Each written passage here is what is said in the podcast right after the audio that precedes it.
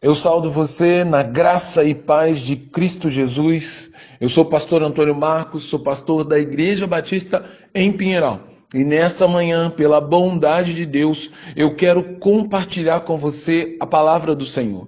Essa palavra que nos concede sabedoria, essa palavra que nos dá discernimento e essa palavra que nos leva à plena comunhão com o Senhor. Para tanto, então, eu quero ler o texto que se encontra lá no Evangelho de Lucas, no seu capítulo 10, versículos 41 e 42, que diz: Marta, Marta, estás ansiosa e fadigada com muitas coisas, mas uma só é necessária, e Maria escolheu a boa parte, a qual não lhe será tirada.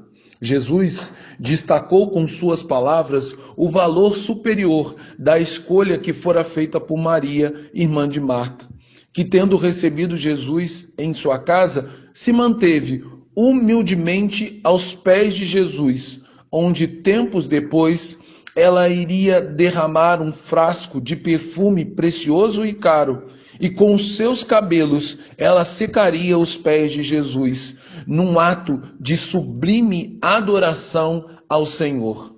Marta a irmã mais velha mantinha-se entretida nos muitos afazeres de sua casa, na tentativa de oferecer muitas coisas ao Senhor Jesus. Ela se via, ela se viu em apuro com as muitas atividades que exercia e rogou a Jesus que mandasse sua irmã ajudá-la, pois isso lhe parecia justo aos seus olhos. No entanto, Jesus não demoveu Maria de sua postura para com ele e da posição que ocupava, pois estar aos pés de Jesus é a posição mais alta e mais nobre que um homem e uma mulher cristão pode ocupar e que todos nós devemos ardentemente desejar. Estar aos pés de Jesus significa estar próximo para gozar de sua terna proteção e cuidado, ouvir nitidamente suas palavras sábias e desfrutar com abundância de todo o amor e bondade do Senhor Jesus. Isso jamais seria tirado de Maria, mas seria um privilégio concedido a ela por toda a eternidade, assim como é um privilégio concedido a todos os crentes em Jesus pela eternidade, aqueles que foram alcançados pelo Evangelho e que confessaram Jesus Cristo como Senhor e Salvador de suas vidas e por isso tiveram seus pecados perdoados e agora gozam da plena comunhão com Deus. Marta, porém, perdeu-se em meio às muitas coisas que tentava fazer para Jesus abrindo mão daquilo que era primordial e fundamental. Por isso, Jesus alertou Marta acerca do perigo que ela estava correndo ao manifestar seu amor e gratidão a Jesus apenas por meio de suas obras, sem colocar em primeiro lugar a sua espiritualidade, que é sua íntima comunhão com o Senhor. Assim como muitas pessoas fazem hoje, boas obras e trabalham em diversos ministérios dentro e fora da igreja. Porém, não separam um tempo precioso para ouvir as palavras de Jesus, naquilo que chamamos de vida contemplativa, onde se dedica em primeiro lugar a estar com o Senhor antes de trabalhar na obra do Senhor. No entanto, seria errado negar o valor de pessoas como Marta, cujo coração tem alegria em servir com uma verdadeira diaconisa na casa do Senhor. Afinal de contas, o reino de Deus é um reino de serviço, onde todos trabalham na preparação da vinda do Senhor. Entretanto, este trabalho não anula a necessidade de uma vida de devoção, oração e leitura diária da palavra e reflexão das grandes verdades bíblicas que são os fundamentos de uma vida cristã verdadeira e genuína, a qual agrada a Deus.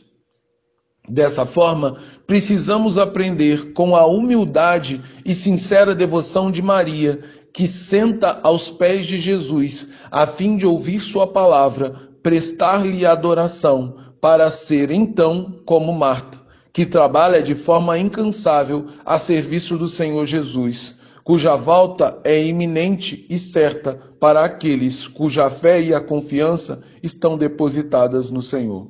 Portanto, eu convido você, meu amado irmão e amigo que ouve a minha voz, a começar esse dia como Maria, quedado aos pés de Jesus, por meio da oração, expressando sua fé e recebendo a santa orientação divina para enfrentar as lutas e os desafios de um novo dia, como Marta fazia para o Senhor. Porém, jamais devemos esquecer aquilo que é a nossa maior prioridade e nossa maior necessidade: ouvir e refletir acerca da palavra do Senhor. Por isso, minha oração é que possamos nos colocar aos pés de Jesus, a fim de que, com humildade e devoção, possamos ouvi-los em todas as suas palavras benditas, que nos concederão orientação e discernimento. Rogo também para que sejamos trabalhadores fiéis do Reino de Deus, cujo principal objetivo é servir ao Senhor para a glória e o louvor de Deus Pai, de nosso Senhor Jesus Cristo. Agora que o amor de Deus Pai, um amor que não tem fim e que transborda por toda a eternidade, que a graça do Deus Filho, uma graça que nos salva, que nos perdoa e que nos regenera, e que o consolo do Espírito, um Espírito que nos convence de todo pecado e juízo, que eles sejam sobre nós de maneira que possamos separar tempo para estar quedado aos pés de Jesus, assim como também devemos trabalhar incessantemente na causa do Senhor, para que então nossa vida, nossas atitudes e nosso trabalho seja um trabalho que agrade ao Senhor e que exalte o seu nome. Que a nossa vida seja uma vida consagrada ao Senhor. Que a nossa vida seja uma vida de serviço, mas também de devoção e oração, como o Senhor exige de nós. Em nome de Jesus. Amém.